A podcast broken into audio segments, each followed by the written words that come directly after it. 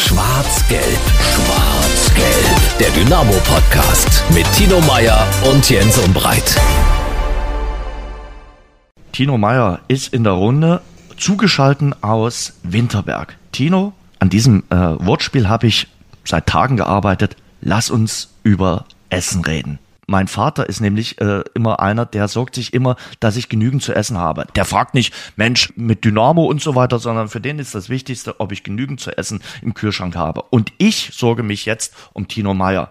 Gibt's denn was Gutes zu essen in Winterberg? Wie ist der Döner in Winterberg? Gibt's dort gutes Frühstück, äh, damit dein läuferisches Schaffen auch wirklich mit guter Ernährung versorgt wird?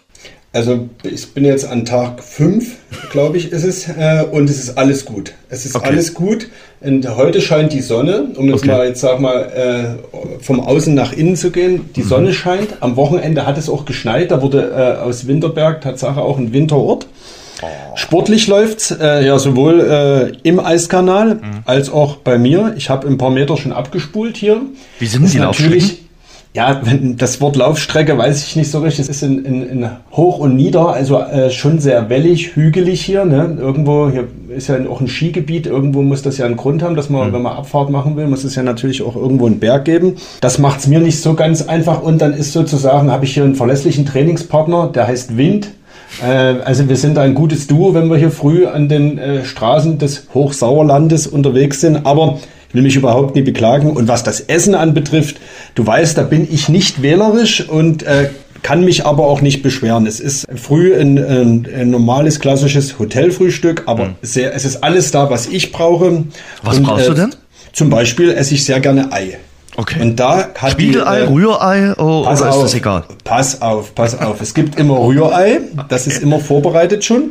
Und daneben ist ein gekochter Eier. Ich esse also einen, äh, halben Teller Rührei und danach nehme ich mir noch ein gekochtes Ei. Heute früh, mhm. wir sind jetzt ja in der Woche, da ist das Hotel etwas leerer, kam die Hotelchefin auf uns zu und hat gesagt, äh, es gibt heute kein Rührei, aber sie würde ein Spiegelei machen. Ah. Und da habe ich gesagt, das esse ich auch. Da hat die Gabi gesagt, sie macht äh, Spiegeleier und da hat der Tino gesagt, da freue ich mich auch drüber. Pass auf, äh, sie heißt auf keinen Fall Gabi, das okay. kann ich mit Sicherheit sagen. Ich kann dir ihren Namen nicht sagen, aber ich weiß, dass sie aus Holland kommt und ich glaube da... Äh, äh Maike. Vielleicht heißt sie Maike oder auch Mareike oder so. Ich werde genau. das mal noch rauskriegen. Genau.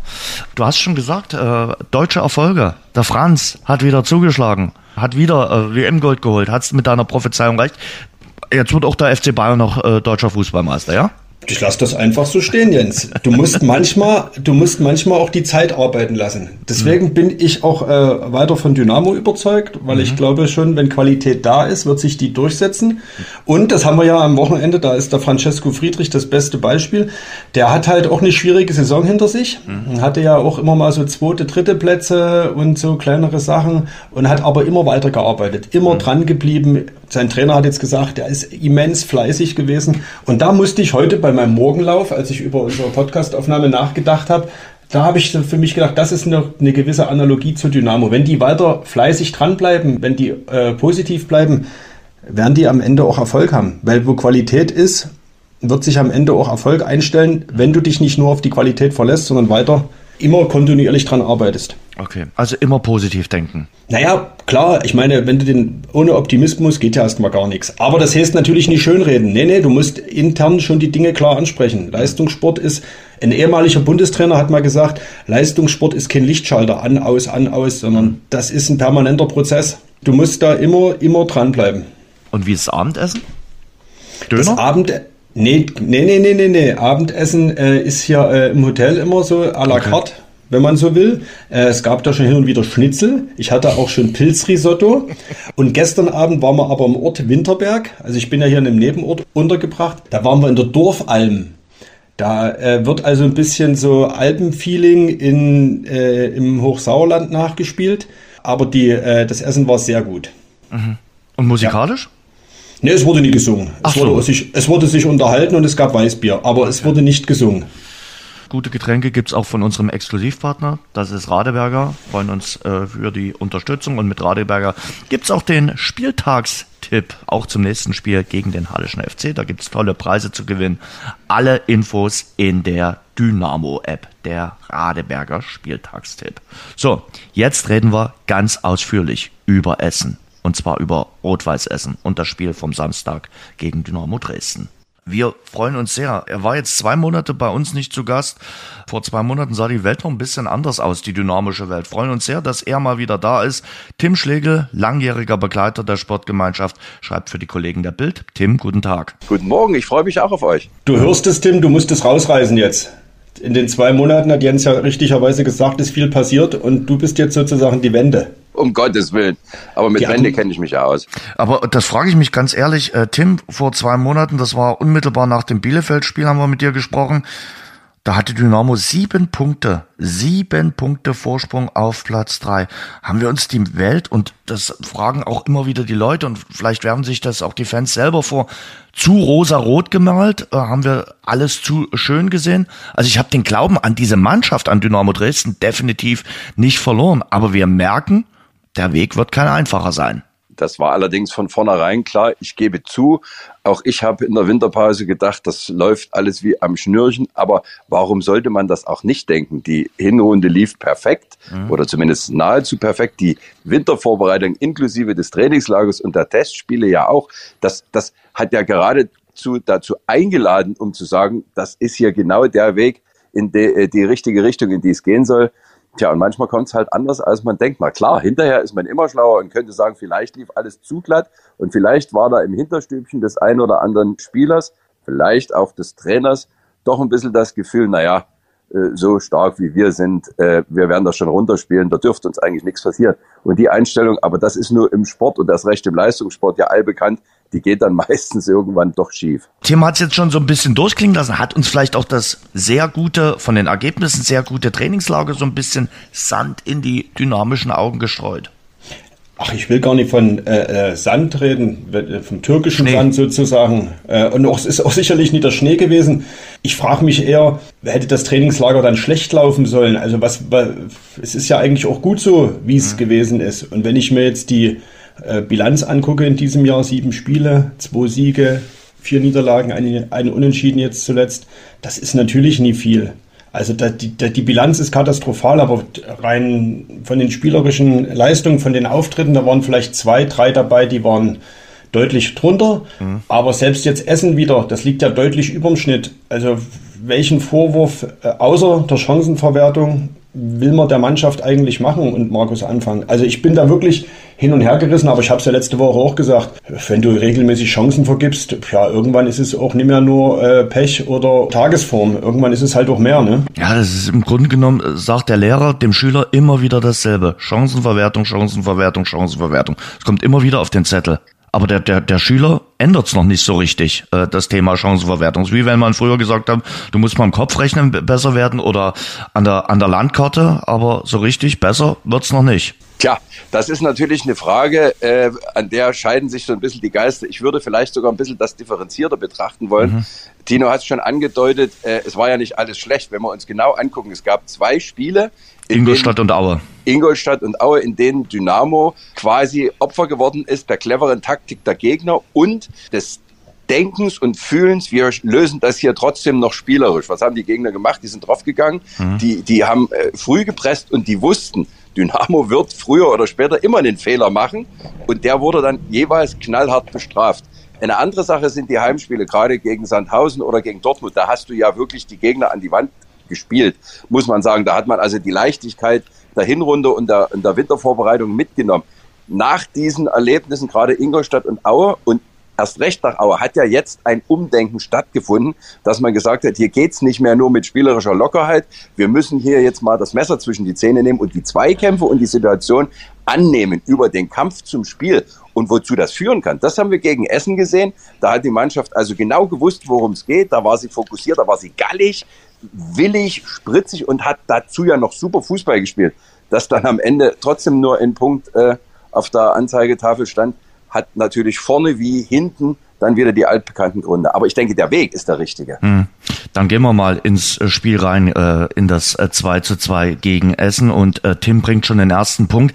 Kann das die Mannschaft? Ist die Mannschaft nicht eine Mannschaft, die äh, spielerisch ausgerichtet ist? Kann die auch beißen, kratzen? Äh, ja, so ein bisschen diese Urtugenden, die in der dritten Liga äh, gefragt sind, äh, Tino. Ja, da war doch das Spiel gegen Essen, finde ich, der beste Beweis, nämlich dass die Mannschaft das kann. Also ich habe das ja im Pressezentrum bei der Bob-WM verfolgt, im, im, Livestream und das war doch ein echt mitreißendes Spiel, auch wenn das Ergebnis jetzt eben, äh, Tim hat es gesagt, äh, vorne wie hinten äh, seine Gründe hatte, aber rein von, von der Herangehensweise und da fand ich Essen ja auch einen richtig guten Gegner, der mhm. genau das abgefordert hat diese Aggressivität, diese Galligkeit. Und da kann man natürlich auch mal äh, sich auch wieder schwer tun. Und das war diesmal gar nicht der Fall. Also ich fand das insgesamt schon eine sehr, sehr überzeugende Leistung, eben nicht nur spielerisch und nicht nur von den Chancen, sondern auch von dem ganzen Auftreten, von der Körpersprache her. Mhm. Also können wir festhalten, es war eine klare Verbesserung gegenüber äh, dem Auftritt im Erzgebirgsstadion, den wir auch verfolgt haben, Tim. Definitiv. Was jetzt ganz, ganz wichtig ist, dass man nicht sagt, okay, also wir können es doch noch, sondern dass man sich jetzt verinnerlicht, die letzten elf Spiele, das wären alles elf solche Endspiele, mhm. da kannst du nicht mehr einen Millimeter nachlassen. Nur spielerisch geht's nicht, kämpferisch funktioniert es, aber das muss jetzt der Maßstab sein für die letzten elf Spiele, ohne Wenn und Aber. Weil vielleicht auch was in der Trainingswoche vor dem Essenspiel passiert ist, nicht nur weil Blut geflossen ist, sondern äh, weil sie sich, glaube ich, auch nochmal ein paar Sachen äh, erzählt haben und gesagt haben und gesagt haben, äh, ja, es geht halt, wie du gerade schon gesagt hast, nicht nur spielerisch und mit schön Spielerei. Naja, dass man das nach dem Spiel gegen Aue feststellt, ist natürlich schon so ein bisschen zu hinterfragen. Mhm. Jeder weiß, wie wichtig eigentlich so ein Derby ist, wie es funktioniert. Nicht nur, was es äh, für die Fans bedeutet, sondern wie so ein Spiel auf dem Platz abgeht. Und dass man da nicht nur mit schönem Fußball glänzen kann, das war eigentlich von vornherein klar. Die Einsicht kam dann leider erst äh, nach den 90 Minuten, aber besser spät als nie.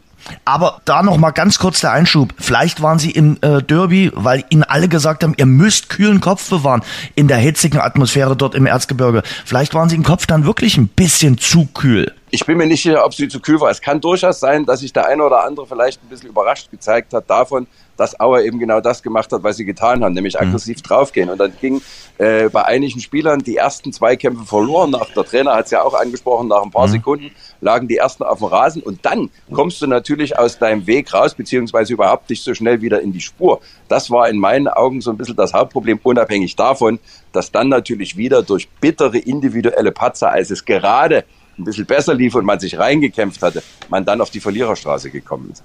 Vielleicht fehlen in solchen Momenten, aber das ist ganz normal bei einer ein Stück weit auch spielerisch ausgerichteten Mannschaft, genau diese Kämpfertypen, wenn du nach fünf bis zehn Minuten dreimal auf dem Boden liegst, die dann die Situation erkennen und, äh, sage ich mal, so eine Mannschaft dann auch mitreißen können und äh, man sagt immer ein Zeichen setzen, aber eben genau und nach zehn Minuten eben irgendwo zumindest zu versuchen, auch äh, atmosphärisch das, das Ruder rumzureißen. Und da, da sind wahrscheinlich zu wenige in der Mannschaft. Aber wir haben ja gesagt, äh, lieber spät aufwachen als nie. Und Essen war die mhm. richtige Antwort. Und ich bin aber komplett bei Tim. Das muss jetzt so weitergehen. Und vielleicht braucht diese Mannschaft diese äh, äh, Selbstvergewisserung, dass es auch kämpferisch geht, viel öfter. Vielleicht war genau dieses, was wir am Anfang gesprochen hatten, ja, das wird schon alles irgendwie gehen ja, das geht halt nicht. Ne? Du musst halt immer auch diese, diese kämpferischen Tugenden äh, erstmal, gerade in dieser engen, dichten dritten Liga, immer erstmal an den Tag legen. Hören wir mal rein, was der Trainer, was Markus Anfang nach dem Spiel gegen Essen zum Auftritt seiner Mannschaft gesagt hat. Heute muss ich sagen, äh, meiner Mannschaft einfach mal ein Kompliment machen. Mit viel Leidenschaft, mit viel Emotionen gespielt, ganz viele Torraumszenen kreiert, den Gegner permanent unter Druck gesetzt. Dann kriegst du mit der ersten Aktion kriegst du kriegst du das 0-1. Ich finde die Reaktion dann von Jungs, die war richtig gut, machen dann den Ausgleichstreffer. Dann ist es natürlich, muss man sagen, ähm, bitter. Wir haben in Essen schon eine Situation gehabt, wo klares Absetztor gegeben worden ist, wo wir dann in Rückstand geraten sind. Ähm, heute machen wir das 2-1, ein klares Tor. Und äh, ja, es ist halt ärgerlich am Ende. Aber das passte irgendwie heute dann aber auch zu diesem Spiel. Dann haben wir das 2-1 bekommen aus einer Standardsituation ohne wirklichen Torschuss. Die Jungs haben trotzdem eine gute Reaktion gezeigt. Ich weiß gar nicht, wie viel hundertprozentige Torchancen wir dann, dann auch kreiert haben. Zweite Halbzeit rausgegangen, weiter auf ein Tor gespielt, machen dann den, den Ausgleichstreffer. Wir haben dann zwei Kontersituationen, glaube ich, zugelassen, aber insgesamt, ja, brauchen wir nicht, nicht drüber reden. Ähm, haben wir unsere Chancen einfach nicht genutzt. Und äh, das ist halt das Einzige, was ärgerlich ist. Was wir positiv mitnehmen, ist die Art und Weise, die Leidenschaft, wie wir das Spiel äh, gespielt haben. Was wir positiv mitnehmen ist, wir hätten vor ein paar Wochen noch nach einem 0-1 Rückstand oder 2-1 Rückstand die Partie wahrscheinlich verloren.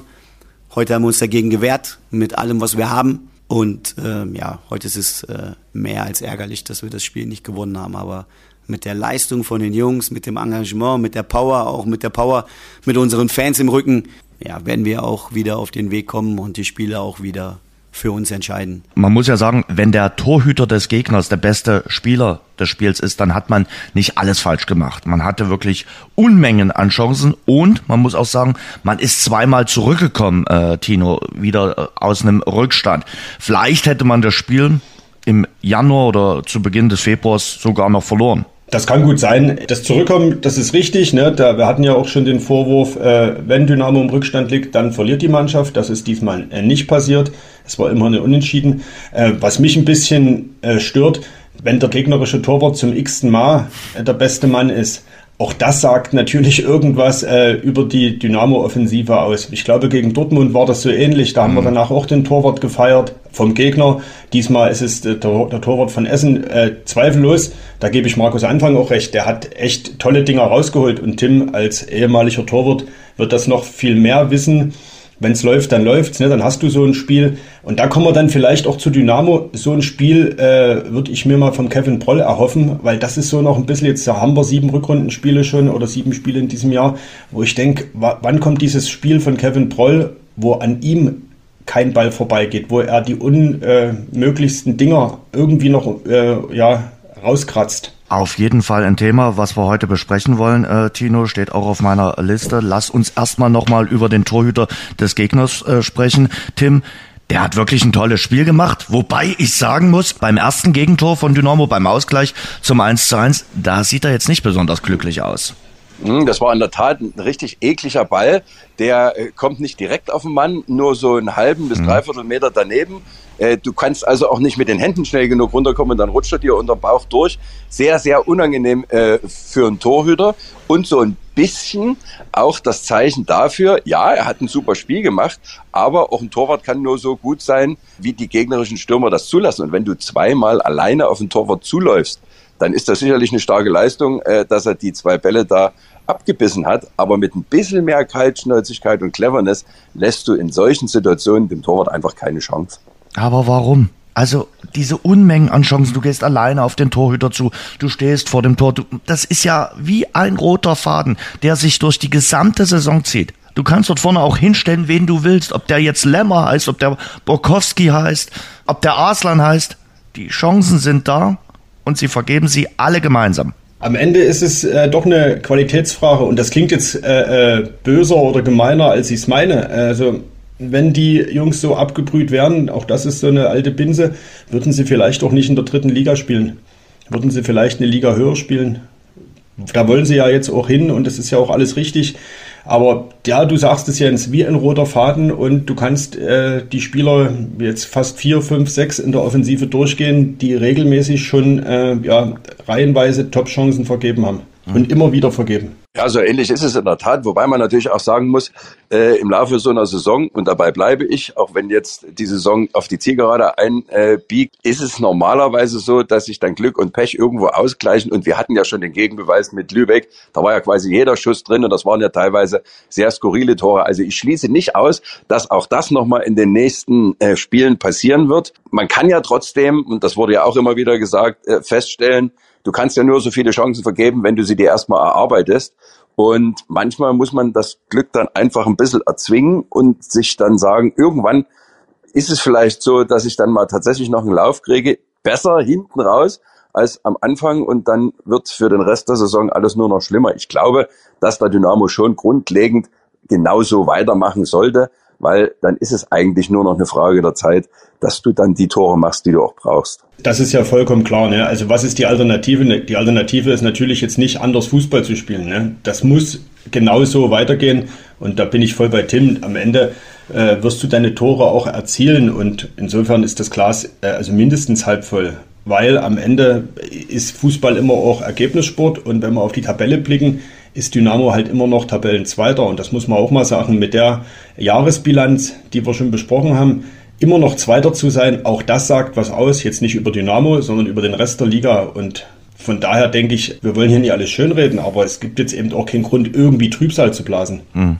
Deine äh, Lieblingsmannschaft in Liga 3 hat auch äh, wieder gezeigt, dass sie nur ja Wachsen spielen. Es Dein, ist ja äh, nicht mehr auf Sandhausen. Ja, genau, es ist ja nicht mehr auf Sandhausen Verlass. Also, du kannst, du kannst ja die Mannschaften hinter Dynamo alle nehmen. Da gewinnt ja keine Truppe mal vier, fünf Spiele Ja. in Folge. Und ich sagte meins, der Kollege Schlegelt, als der vor zwei Monaten äh, hier zu Gast war, hat er uns gesagt, dass der FC Ingolstadt Tabellenplatz 3 ganz schnell erreichen wird. Also die sind von Tabellenplatz 3 aber auch ganz weit entfernt, glaube acht Punkte. Könnte ich mich jetzt rausreden damit, dass ich sage, Pago Testro hat sich ziemlich schwer verletzt und wird Ja. jetzt für, die, für den Rest der Saison wahrscheinlich so schnell nicht mehr zurückkommen. Ein ganz wichtiger Mann, aber ich gebe ehrlicherweise zu, da habe ich mir auch ein bisschen mehr erwartet nach den Spielen, nach den letzten Spielen der Hinrunde, die ich von Ingolstadt gesehen habe. Die haben eigentlich Potenzial, kriegen es aber nicht aufs Trapez. Und das ist in der Tat ein ziemlicher Glücksumstand für Dynamo, dass es ziemlich viele Mannschaften noch gibt, die zumindest Platz drei in Sichtweite haben, die also auch nicht locker lassen können, die auch unter Druck stehen und die sich dann Gott sei Dank immer noch gegenseitig die äh, Punkte wegnehmen. Hätten wir jetzt, wie du es angesprochen hast, Jens, eine Mannschaft gehabt, die quasi in den Lauf kommt, dann wären wir wahrscheinlich noch nicht mal mehr äh, Zweiter. Aber wir nehmen alles so mit und das meine ich wieder damit, Glück und Pech halten sich dann irgendwann die Waage und wer ein bisschen mehr Glück als Pech hat, der steigt dann unabhängig von der Leistung, die natürlich das Wichtigste ist, am Ende auch auf. Zurück zum Essenspiel. Äh, ich habe nachher, nach dem Spiel ganz kurz äh, Hansi Kreische getroffen. Der meinte, ja, wir müssen wahrscheinlich bei Dynamo die Tore größer machen. Drei Meter. Also Höhe, Torhöhe, drei Meter. Das war sein Vorschlag. Wobei ich in dem Fall sagen muss, straft mich Lügen, aber so viele äh, Schüsse sind an, am letzten Wochenende nicht äh, neben oder übers Tor geflogen. Die kamen ja alle eigentlich mehr oder weniger aufs Tor. Nur eben nicht so genau, dass sie am Torhüter vorbeigeflogen sind. Also, dass man jetzt von vielen Schüssen sprechen könnte, die völlig fehljustiert waren, so war es in meinen Augen nicht. Dennis Borkowski, ich will ihn jetzt nicht rauspicken, aber der hatte eben auch die Möglichkeit. Ich finde gar nicht, dass er ein schlechtes Spiel gemacht hat, aber er hätte natürlich seine Leistung auch so ein bisschen krönen können. Geht da schön im Strafraum zweimal durch, scheitert dann aber. Also der, irgendwie die Sahne auf der Torte hat dann gefehlt. Das ist vollkommen richtig, wie du das vorhin beschrieben hast. Ne? Du kannst denen ja kaum einen Vorwurf machen. Und das Gute ist ja, der hat ja nur, der Dennis Borkowski auch ein paar Wochen äh, wenig gespielt, kommt rein und ist sofort da. Das ist ja erstmal sehr gut. Hat seine Chancen, auch äh, was er für Chancen hat.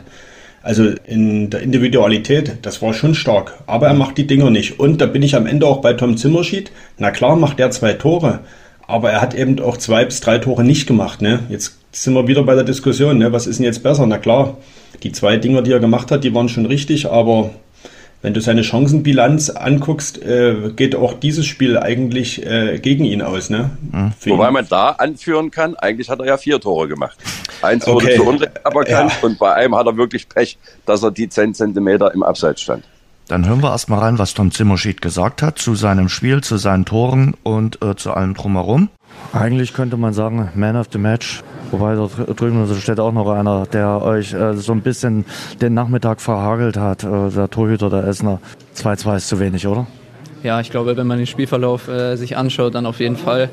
Aber ähm, ja, wir haben es gerade auch gesagt, ich glaube, wir haben heute eine sehr gute Leistung gebracht, ähm, haben uns immer wieder zurückgekämpft nach den Rückschlägen, können wahrscheinlich auch in der ersten Halbzeit noch in Führung gehen, aber ja, kriegen dann wieder einen Rückstand, kommen dann aus der Halbzeit raus, haben uns vorgenommen, wir machen genauso weiter, machen den Ausgleich und dann hat man eigentlich das Gefühl, gut, jetzt drehen wir das Ding, haben dann hinten raus auch noch die riesen Chance. Ähm, ja, da fehlen dann Zentimeter. Ja, es sollte heute nicht sein, aber ich glaube, im Vergleich zu letzten Wochen haben wir eine gute Reaktion gezeigt und können insgesamt trotzdem mit der Leistung an sich zufrieden sein. Für dich auch persönlich wohltuend, zwei Tore heute gemacht zu haben? Ja, auf jeden Fall. Ähm, wobei ich sage, in der ersten Halbzeit, dass äh, der Weißt du schon was? Also ich weiß, dass in der ersten Halbzeit der Kopfballtreffer, ähm, dass es da von Kutschel wohl kein Foul gewesen ist. Ich muss mir noch mal anschauen. In der zweiten Halbzeit scheint es ein bisschen abseits zu sein. Genau, ist halt, ja, ist halt dann passend ähm, zum Spiel, dass immer wieder so ein, so ein kleiner Schritt fehlt, ähm, so ein kleines bisschen fehlt. Aber ja, ich freue mich natürlich, dass ich zweimal getroffen habe. Es äh, ist immer schön hier zu Hause vor allen Dingen zu treffen, aber können wir uns am Ende auch leider nur einen Punkt von kaufen. Nächste Woche dann das Wiedersehen mit deinem Ex-Verein. Äh, da hast du jetzt ein bisschen Selbstbewusstsein heute getankt. Ja, ist natürlich auch immer was Besonderes gegen Ex-Verein zu spielen und dann auch noch dort. Äh, hatte da schon zwei schöne Jahre und freue mich aufs Wiedersehen mit den alten Bekannten. Ja, du hast jetzt äh, gerade schon angesprochen, Zimmerschied und das äh, Tor in der ersten Halbzeit, was nicht gegeben wurde. Mal ganz ehrlich, wisst ihr, warum es jetzt nicht gegeben wurde? Also ich, wenn es einen Videobeweis gegeben hätte, wollen wir gleich auch noch diskutieren, hätte der dann eingegriffen, hätte der interveniert? Ja, mit Sicherheit. Naja, der Schiedsrichter war der Meinung, dass der Zweikampf unmittelbar zuvor zwischen Kutschke und dem Essener eher ein Foulspiel von Kutschke war, aber man mhm. hat es ja in den Bildern deutlich sehen können. Äh, es war eigentlich eher umgekehrt und selbst Baba Grafaldi, der Schiedsrichter-Experte der dritten Liga, hat also bereits festgestellt, dass das eine Fehlentscheidung war und dass man dort hätte laufen lassen müssen, oder aber auf Foulspiel gegen Dynamo, sprich Elfmeter hätte pfeifen müssen. Also eigentlich war es klar ist klar ein Tor geklaut. Sehe ich ganz genauso. Zimmer beim Videobeweis klar, aber auch da haben wir ja in den ersten zwei Ligen immer schon wieder Beispiele gesehen, wo man sich ganz klar gefragt hat, warum meldet sich jetzt gerade der Keller nicht, der Kölner Keller? Warum greift da niemand ein? Von daher, ja, man muss es äh, so nehmen, wie es ist. Ich glaube, es bringt jetzt auch nichts, sich an den Szenen abzuarbeiten, aber für das Spiel gegen Essen machen sie natürlich die Sache äh, äh, rund oder halt auch unrund, weil äh, da kommt halt wirklich an dem Tag wieder alles Negative zusammen. Aber in dem Zusammenhang, wenn ich kurz da einhaken darf, ist ja in den sozialen Netzwerken äh, hoch und runter diskutiert worden, diese Problematik Videobeweis. Und es gab einen ganz interessanten Vorschlag, der mehrfach gemacht worden ist. Äh, gibt den Trainern doch wie in anderen Sportarten pro Halbzeit ein oder zwei Challenges. Da mhm. brauchst du nicht mal einen Schiedsrichter in irgendeinem Keller, sondern du ziehst deine Karte und sagst, Schiri, jetzt guck dir bitte diese Szene nochmal an. Das kann da ja am Bildschirm am Spielfeldrand machen und dann hätte er relativ schnell gesehen, oh Mist, hier habe ich tatsächlich daneben gelegen. Das war ja eher ein Fall des Verteidigers und nicht des Stürmers. Ist keine, keine uninteressante Sache. Ich weiß, ganz weit weg und im Moment unrealistisch, aber interessant fand ich die Idee. Wir diskutieren ja gerade über blaue Karten im Fußball. Nee, von da finde ich den äh, Vorschlag von Tim oder äh, was du aufgegriffen hast, Tim, finde ich auch äh, durchaus interessant. Sollte man mal näher verfolgen und nachdenken. Gibt dem Spiel auch einen gewissen Reiz und ja, hat noch so, so einen zusätzlichen Kick, ne? Und man würde wahrscheinlich äh, die eine oder andere Szene Tatsache gut auflösen können. Ich glaube, um das einfach für die Schiedsrichter ein bisschen angenehmer zu machen, ist es halt so, wenn du gleichbleibend, also in allen Ligen gleich irgendwie äh, mit dem Schiedsrichtersystem, was äh, Videoschiedsrichter betrifft, wenn du gleichbleibend bist, ist das, glaube ich, gut. Ich stelle mir jetzt mal vor, ich bin Schiedsrichter in der Bundesliga und eine Spielsituation ist und ich lasse die einfach erstmal laufen, bevor ich sie unterbreche, äh, weil ich weiß ja, wenn sie vielleicht nicht in Ordnung war, werde ich ja zwangsläufig korrigiert. Also dann lasse ich sie natürlich lieber laufen. Jetzt pfeife ich aber eine Woche später in der dritten Liga und habe dasselbe im Kopf und lasse die Situation laufen, aber da greift halt keiner ein. Entweder habe ich gepfiffen oder ich habe nicht gepfiffen. Also da stelle ich mir dann auch schwierig für einen Schiedsrichter vor. Also ich hätte mir auch gewünscht, er hätte es einfach laufen lassen und das Tor gegeben. Markus Anfang ist natürlich ein klarer Befürworter des äh, Videoreferees. Er hat damit auch nicht ganz unrecht, was er da gesagt hat. Wobei ich immer wieder auch dann sage, ohne Videoschiedsrichter ist die Emotionalität größer. Also wenn Tor ist, ist halt Tor. Dann musst du nicht noch zittern, ob da irgendwie der Keller eingreift. Es wird alles Vor- und Nachteile haben, da beißt sich die Katze in den Schwanz. Wobei er tatsächlich recht hat, der Markus Anfang, wenn du die drei Profiligen jetzt mal so als eine große Einheit des deutschen Fußballs nimmst, ist es schon schwierig, wenn die Regel auf der einen Seite so ist und auf der anderen Seite so. Von daher kann ich das schon nachvollziehen und auch mir vorstellen, dass das Umdenken für die Schiris, die ja tatsächlich zwischen den Ligen switchen, nicht immer ganz einfach ist. Fandet ihr, das war eine gute Schiedsrichterleistung von Lukas Behnen? Also weiß ich jetzt nicht unbedingt. Also klar, bei dem zweiten Ding da von äh, Zimmerschied lag er dann richtig, der war wirklich knapp im Abseits, aber so richtig souverän fand ich ihn auch nicht. Amor Arslan hat es ja angesprochen, dass er eine, eine etwas überhebliche Art und Weise an den Tag gelegt mhm. hat. Kurioserweise ja in der letzten Saison äh, hat er ja das Spiel gegen Bayreuth, was auch verloren wurde, auch gepfiffen. Da gab es auch schon diese Töne, mhm. dass er also quasi nicht das Gefühl den Spielern vermittelt hat, auf Augenhöhe zu sein. Unabhängig davon, dass jeder Schiedsrichter Fehler macht, aber dieses, dieses Gefühl zu vermitteln, Leute, ich bin bei euch, aber ich muss es am Ende entscheiden, das ist schon nicht ganz unwichtig und vor allem bringt es ein bisschen mehr Ruhe rein, wenn du das Gefühl hast, der Schiedsrichter nimmt mich ja überhaupt nicht ernst, der tut so, als ob er über den Dingen schweben würde. Das ist für einen Schiedsrichter als ähm, Beurteilung eigentlich nie gut. Und da muss man sich dann selbst auch als Pfeifenmann dann schon mal hinterfragen. Wollen wir mal reinhören, was Amor Aslan gesagt hat äh, zum Spiel und äh, zum äh, Schiedsrichter? Scholler hat gerade gesagt, leck mich am Arsch. Das drückt irgendwie so ein bisschen aus. Äh, Aufwand und Ertrag stehen in keinem Einklang. Trotzdem, dass ihr zweimal einen Rückstand wettgemacht habt. Ja, ich glaube, die, die, Worte von Scholle treffen es genau, weil ich kann mir nicht erklären, wie wir hier unentschieden spielen. Es ist ein sorry, dass ich das so sage, eigentlich ein klarer Sieg für uns. Ich kenne die Werte nicht, aber ich glaube, wir waren in allen Belangen besser. Und deswegen tut es einfach weh. Aber wir haben einen Punkt mitgenommen, auch wenn es jeder drei wollen würde, aber wir hatten auch schon Spiele, wo wir gesagt hätten, boah, hier hätten wir einen Punkt mitnehmen müssen. Ich glaube, wer so spielt, äh, wird erfolgreich sein. Viele Ecken, viele Standards heute gehabt. Der vorletzte Eckball war der beste, der gefährlichste. Fast hättet ihr euch da noch belohnt. Ja, absolut. Äh, Paul hat eigentlich ein überragendes Kopfballspiel und ich glaube, dass er auch irgendwann belohnt wird. Jetzt hat er zweimal nicht gemacht letzte Woche und jetzt. Wir hatten auch viele kurz vor Schluss seitlicher Freistoß, wo Kuba hinten rankommt. Waren schon gefährliche Szenen dabei. Ich glaube, wenn wir aus den Möglichkeiten vielleicht auch mal einen machen, dann, dann sind wir noch ekliger. Ich glaube, man muss das erstmal ein bisschen sacken lassen, wie das Spiel war, weil gefühlt äh, ja, musst du hier mit mindestens drei Tonnen Unterschied gewinnen. Das definitiv. Wie war es für dich das erste Mal von Beginn an, seit deinem Comeback hier in Dresden? Ja, ich habe versucht, alles auf den Platz zu lassen. Äh, ich hatte auch die eine oder andere Möglichkeit, wo ich ihn reinmachen muss. Aber darum geht es mir nicht. Wir müssen die Spiele gewinnen und wenn ich dafür da bin, keine Ahnung, Zweikämpfe zu gewinnen, die Standards reinzuhauen, dann, dann mache ich das. Es geht hier um eine Sache, äh, um Zusammenziel und wer die dann macht. Das ist äh, einfach schade. Ich versuche gerade bei uns zu bleiben und nicht auf die Offiziellen zu gehen, aber ja, wir müssen das Spiel gewinnen. Da will ich aber trotzdem noch mal einhaken. Die Aktion von Zimmerschied in der zweiten Hälfte war wohl ganz knapp abseits. Aber in der ersten Hälfte, oder wisst ihr, warum das Tor da nicht gegeben wurde? Ich weiß nicht, ob er ein Problem mit uns hat, weil ich kenne ihn. Er spricht mit uns auch nicht. Er spricht mit den Essenspielern. Wenn die am Boden liegen, pfeift er sofort ab. Wenn wir am Boden liegen, lässt er weiterspielen, bis der Gegner uns ausschießt. Wenn wir mit ihm vernünftig reden wollen, redet er nicht mit uns. Aber wir sind dafür verantwortlich, bei uns zu bleiben. Und er hat das jetzt so gepfiffen und wir hätten das Spiel trotzdem gewinnen können. Dann gewinnen wir halt nicht 4-2, sondern 3-2. Deswegen müssen wir bei uns bleiben. Ich finde aber, dass wir ein überragendes Spiel gemacht haben und dass wir äh, so weitermachen müssen. Und wenn wir genauso weitermachen, dann ist es schwer, uns zu schlagen.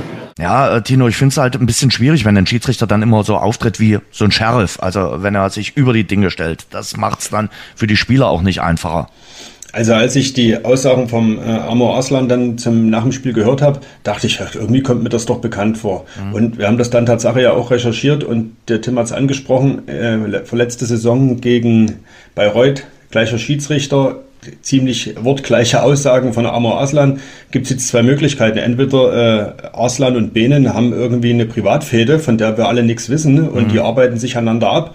Oder, dazu neige ich eher zu der Variante, dass es Tatsache so ist, weil wenn es aus so einem Spieler auch mal rausbricht, nach dem Spiel in so einer Deutlichkeit, wo es gar nicht um Fehlentscheidungen geht, sondern eher um das Auftreten des Schiedsrichters, das hören wir ja eher selten in den ersten drei Ligen, dass sich jemand so über einen Schiedsrichter auslässt, dann wird da wohl was dran sein. Und die Szenen, die er anspricht, nicht nur die strittigen Szenen, sondern eben auch Foulspiel, äh, du versuchst mit ihm zu reden, die Kartenverteilung und so. Also da glaube ich eher Amor Aslan und das ist natürlich irgendwie, da braucht man äh, nicht mehr dazu sagen. Das ist dann mehr als fragwürdig auch von Seiten des Schiedsrichters äh, so aufzutreten und vor allen Dingen so, als wenn wir mal sagen, wenn es dann nicht Zufall ist, auch so ein Wiederholungstäter zu sein in Dresden. Du musst halt in so einer hitzigen Atmosphäre dann auch kühlen Kopf bewahren, aber nimm doch die Spieler mit. Mach's doch äh, wie Eitekin. Lass dir doch auch von den erfahreneren Schiedsrichtern auch ein bisschen was erklären und sagen, okay, wie führe ich so ein Spiel? So, und dann äh, läuft's doch entspannter auch. Wenn du die alle mitnimmst und sagst, ich habe jetzt so entschieden, wie es Tim gerade gesagt hat, am Ende muss er entscheiden und er trägt die Verantwortung für das Ganze. Aber wenn du kommunikativ bist, läuft's, glaube ich, einfacher für dich. Wie im Leben halt. Hast du sehr schön zusammengefasst, Jens. Danke. Was Radeberger alkoholfrei seinen besonderen Geschmack verleiht? Es ist der Kalister Aroma Hopfen, von dem wir extra für Radeberger alkoholfrei jedes Jahr mehr im Elbe-Saale-Gebiet anbauen lassen. Radeberger alkoholfrei. So großartig kann alkoholfrei schmecken. Zurück zum äh, Essenspiel und auch zu Amor Aslan wird natürlich auch viel drüber geredet. 18 zu 0 Ecken. Das ist für mich eine der Statistiken vom Samstag schlechthin. Man kann jetzt auch nicht sagen, dass alle Ecken irgendwie schlecht sind, weil ja, es gibt auch Fans, die sagen, die müssen mal Standards trainieren, die müssen mal Ecken trainieren. Ich sag mal, Eckball Nummer 17 zum Beispiel mit dem Kopfball von Paul Will war richtig gefährlich. Über Umwege führt auch ein Eckball zum äh, 1 zu 1 Ausgleich. Also man kann jetzt nicht sagen, dass alle Ecken schlecht waren. Mit Sicherheit nicht. Und außerdem ist ja das Problem auch immer, es gehören ja immer zwei Parteien zu Standards. Zum einen der, der schießt und zum mhm. anderen die, diejenigen, die das dann verwerten. Und da finde ich schon, dass die Qualität der Eckbälle durch Amor Arslan jetzt wieder besser geworden ist. Wir haben es allerdings noch nicht geschafft oder nur sehr, sehr selten uns dann entsprechend so in Szene zu setzen, dass man daraus auch Profit schlagen kann. Da ist sicherlich bei der Verwertung dieser Standards noch ziemlich viel Luft nach oben.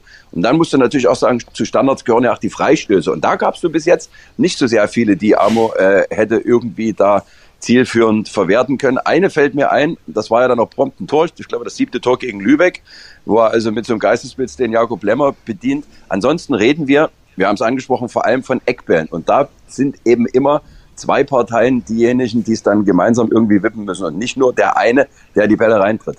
Na und trotzdem fehlt mir aber schon so bei 18 Eckbällen so drei, vier klare gefährliche Chancen. Die mag dann auch der Torwart rauskratzen oder die mögen dann über das noch zu kleine Dynamotor, bevor wir es dann vergrößern, äh, äh, drüber gehen oder vorbeigehen. Aber irgendwie, ja, es ist halt auch so ein, ein, ein Puzzleteil dieser Saison, was zur Chancenverwertung irgendwo mit, was mit dazu passt, ne? Was jetzt auch irgendwie nur schleppend besser wird. Die Tendenz, da folge ich Tim, die ist zu erkennen, das wird langsam besser. Vielleicht muss man an der Stelle auch einfach Geduld haben. Oder noch mehr trainieren? Ach, das glaube ich jetzt nie. Also das halte ich so ein bisschen für, für Populismus. Der nächste mhm. sagt dann noch, wir müssen das Kopfballpendel wieder rausholen, damit die auch mal nach Ecken einen Kopfball machen. Vielleicht müssen wir auch Paul Will ans Kopfballpendel stellen, wisst ihr? Jens, äh, das ist dann vielleicht auch eine gute Einheit. Ich weiß es nicht. Nee, das ist mir zu, zu äh, populistisch. Ich glaube schon, dass die ordentlich trainieren und dass die das trainieren, äh, was eine Profifußballmannschaft trainieren muss. Und äh, Markus Anfang wiederholt das ja fast schon gebetsmühlenartig, äh, diese Standardeinheiten, die sie machen. Und wenn am Wochenende wir lagen ja mit Prognosen, äh, Jens, es gab ja mal Phasen in der Saison, da lagen wir mit Prognosen auch schon richtig. Wenn am Wochenende zwei Kopfballtore nach Eckbällen fallen, dann sagen wir dann, jetzt ist wieder alles gut. Also von daher, ach, das ist mir, das ist mir ein bisschen zu viel schwarz-weiß. Aber die Grundtendenz stimmt, es fallen zu wenig Tore nach Standards und es wird gerade leicht besser. Und es ist deswegen so schade, dass Dynamo aus den Standards so wenig macht, weil mit ihrer Spielweise, sie ist ja gerade zu provozieren, dass es zu vielen Standards kommt. Wenn du das Spiel so dominierst, ist es klar, dass es mehr Eckbälle gibt, mehr Freistöße gibt. Und das ist einfach, wie auch immer man es anstellt, äh, muss da am Ende der Ertrag schon ein bisschen größer sein, weil du damit natürlich den klassischen Dosenöffner auf deiner Seite hättest. Jetzt gehört zur Wahrheit natürlich auch hinzu, dass du aus ganz wenigen Chancen der Essener zwei Gegentore zugelassen hast. Und äh, auch das zieht sich wie so ein kleiner Faden durch die Saison. Ja, vor allem durch die letzten Spiele, gerade ja. äh, wenn ich da so äh, an Aue denke oder an äh, die Spiele vorher. Gefühlt ist ja wirklich fast jeder äh, Schuss ein Tor. Mhm. Also der Gegner schafft es mit ganz, ganz wenig Aufwand, einen riesengroßen Ertrag zu erzielen. Genau das Gegenteil von dem, was Dynamo äh, da vorne bewerkstelligt. Und da muss man definitiv, und das war auch die Aussage eigentlich von allen, inklusive des Trainers, im Defensivverhalten einfach nochmal eine Schippe drauflegen, weil so schlecht die Chancenwertung auch war, aber es ist bitteschön durchaus auch möglich, gegen Essen mit zwei geschossenen Toren mal drei Punkte zu holen. Also ich glaube, den Anspruch müssen wir auch haben, an uns besser zu verteidigen. Es ist immer schwierig, wenn du hinterherläufst, wenn du ein Tor bekommst und hinterherläufst. Ähm, ich finde aber, dass wir es heute ganz gut weggesteckt haben und eine super Reaktion gezeigt haben. Aber zur Wahrheit gehört auch, dass wir definitiv zu viel Gegentreffer bekommen. Gegentor Nummer eins. Muss Paul Wilder das Foul ziehen? Möglicherweise auch auf äh, Kosten der gelben Karte? Ja, ob das nur an Paul Will nur lag, ist sicherlich ein Baustein. Fakt ist, dass Dynamo eben wieder relativ weit aufgerückt war. Das haben sie ja die ganze erste Halbzeit eigentlich gemacht. Um die Der Abschlag von Proll geht dann schon äh, in die Binsen. Genau, ja, in die Binsen zumindest ist, wird dieses Kopfballduell verloren. Hm. Und dann machen es die Essener halt gut. Dann ist äh, der Platz zwischen den Innenverteidigern relativ breit. Ja, und wenn du dann den Pass zwischensteckst, ja, äh, bei Essen hat's funktioniert, bei Dynamo war eben der Fuß 10 Zentimeter im Abseits. Das ist also auch wieder sicherlich nicht nur Glück und Pech, aber der Ball geht von Essen an den Innenpfosten. Bei Dynamo ist eben Abseits. Hätte genauso gut umgekehrt sein können. Also sowas wird sicherlich passieren, immer mal wieder. Fußball ist nun mal ein Fehlersport, aber Fakt ist, dass du, wie auch immer du es bewerkstelligst, hinten einfach mal äh, die Basis dafür legen musst, dass äh, die Spiele äh, erfolgreich bestritten werden. Und das sind pro Spiel eben zwei Gegentore zu viel. Der Tim hat es genau auf den Punkt gebracht. Du darfst und kannst nicht in jedem Spiel zwei Gegentore kassieren. Das ist einfach äh, zu viel und rächt sich doppelt und dreifach, wenn du vorne eben nicht regelmäßig deine Chancen machst. Hm. Zwei erzielte Tore müssen in der Regel reichen, um ein Spiel zu gewinnen. Äh, in der dritten Liga mit der Qualität, mit der Dynamo auftritt. Und da sind wir jetzt wieder bei dem Punkt, was wir vorne hatten, kann ich natürlich auch hinten sagen. Äh, es ist natürlich müßig, dann immer auch zu sagen, der Gegner hat wirklich, war heute hocheffektiv komischerweise sind immer die Mannschaften gegen Dynamo hocheffektiv. Hm. Die haben gegen Dynamo eins, zwei Chancen und das, und das wiederum fängt echt mit dem ersten Spiel gegen Sandhausen an, mit dem ersten Heimspiel des Jahres. Da hatte Sandhausen genau eine Chance, glaube ich. Die hm. machen sie rein. Hm. Dortmund hatte drei oder vier Chancen, davon machen sie drei Tore. Dann, wir können die, die, die Reihe durchgehen. Der Gegner hat immer gar nicht viele Chancen. Und die gegnerischen Spieler, also Offensivspieler, sind auch nicht besser als die von Dynamo. Aber die machen ihre Dinger rein. Und dann mhm. reden wir immer von hocheffektiv, aber ich weiß jetzt gar nicht, vielleicht gibt es da auch eine Statistik oder irgendein Analysetool, was äh, die Hochkarätigkeit von Chancen äh, bewertet. Ich habe auch nicht mal das Gefühl, dass der Gegner immer hochkarätige Möglichkeiten hat. Ich meine, das 1-0 vom Samstag ist das beste Beispiel. Na klar, den kann man schon reinmachen, wie der Essener das gemacht hat. Aber wenn der nicht reingeht, da würde man jetzt auch nicht tausendprozentige Chance sagen. Ich glaube, da hatte Dynamo schon, schon viel, viel bessere Möglichkeiten im gesamten Spiel. Und trotzdem machen die Essener das Tor. Und so geht das jetzt irgendwie schon seit drei, vier, fünf Wochen. Ja. Das fünfte Spiel in Folge, wo Dynamo zwei Tore kassiert. Das ist zu viel. Für eine Spitzenmannschaft in Liga 3 ist das zu viel. Und genau, dort musst du den Hebel ansetzen. Wird nicht immer leicht sein, weil gerade in den letzten drei Spielen, Halle gehört ja jetzt schon dazu, spielen wir immer mit einer anderen Innenverteidigung. Also in, in Aue ist es gewesen äh, Lewald und äh, Bünning. Mhm. Danach ist gekommen Ehlers mit Lewald. Jetzt fällt wieder Lewald gesperrt aus. Das spielt also wahrscheinlich wieder Ehlers mit Bünning. Klar, wird sicherlich auch ein Grund dafür sein, dass so minimale Abstimmungsprobleme es erstmal geben wird. Grundsätzlich können die ja alle Fußball spielen, wissen die, wie es funktioniert, sind auch gute Innenverteidiger. Aber so dieser eine Moment, der reicht dann eben manchmal, äh, um dann die Abwehr vor extreme Probleme zu stellen. Andererseits darf das nicht als Ausrede gelten, weil jetzt kommt die Zeit, wo alle Mannschaften personelle Probleme haben werden, weil viele auf dem Zahnfleisch kriechen, weil es viele äh, Gelbsperren geben wird. Also das ist dann eben auch nur die halbe Wahrheit. Das zweite Gegentor vom Samstag, dieser äh, Freistoß, der dann reingeht ins äh, Tor. Was hat da aus eurer Sicht nicht gestimmt?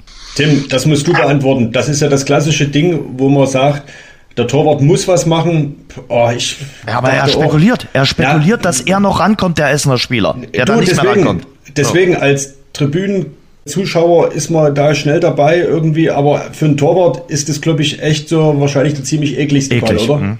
Also, also ich kann euch tatsächlich aus eigener Erfahrung sagen, so, so äh, aus dem Halbfeld zum Tor geschlagene Bälle sind die beschissensten, die ich überhaupt hatte, weil du dann immer dich dafür entscheiden musst, was machst du. Und weil es tatsächlich so ist, äh, du nie wissen kannst, kommt da jetzt noch ein Spieler ran oder nicht. Wenn überhaupt, könnte man sagen, okay, äh, du orientierst dich darauf, den Ball zu kriegen, wenn kein Gegenspieler mehr rankommt. In dem Fall hätte dann äh, Brolo vielleicht äh, die lange Ecke zumachen können. Wenn er das macht und es kommt dann aber doch der Götze noch an den Ball, dann steht Brolo irgendwo am linken, am rechten Pfosten hm. und der Ball geht mittig rein, sieht es genauso dumm aus. Also es sieht scheiße aus, müssen wir uns nicht drüber unterhalten, aber das, das sind für Torhüter ganz, ganz undankbare Bälle und Dazu kam noch, dass der Götze ja nicht zwingend hätte so frei dort stehen müssen. Wäre dort jemand am Mann gewesen, hätte, wäre sich vielleicht Brollo auch sicher gewesen, gut, okay, da, der, der, kann da jetzt nicht reinköpfen, äh, dann pflücke ich den dann halt am langen Pfosten rund. Und, und sag mal, Tim, äh, gleich offensiv rauskommen, jetzt mal wirklich naiv gefragt von einem früheren äh, Feldspieler auf niederem Niveau. Offensiv rauskommen und den Ball gleich noch vor, bevor er den Boden berührt, irgendwo wegfischen geht nicht, oder?